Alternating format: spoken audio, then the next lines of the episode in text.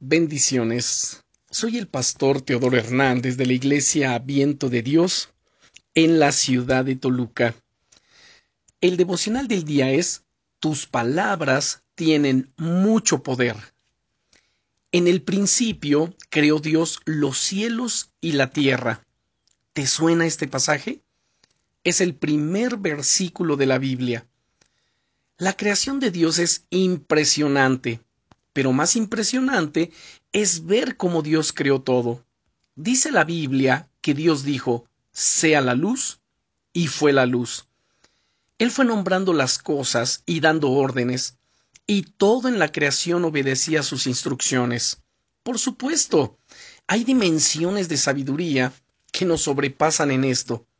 Pero el punto que más quiero destacar aquí es que Dios creó todas las cosas por medio de su palabra.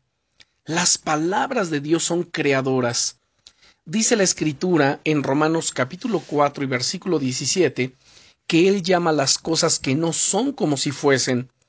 Y nosotros, como corona de su creación, hemos recibido también la capacidad de hablar y de usar nuestras voces.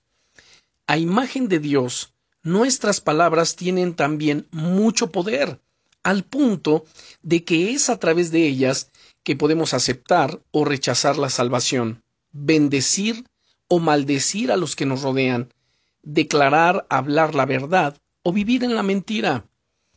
A lo largo de esta semana vamos a analizar el enorme poder que tienen nuestras palabras, a la vez que compartiré contigo siete claves que te ayudarán a usarlas de manera sabia, para que sean una bendición tanto para tu vida como para la vida de los que te rodean.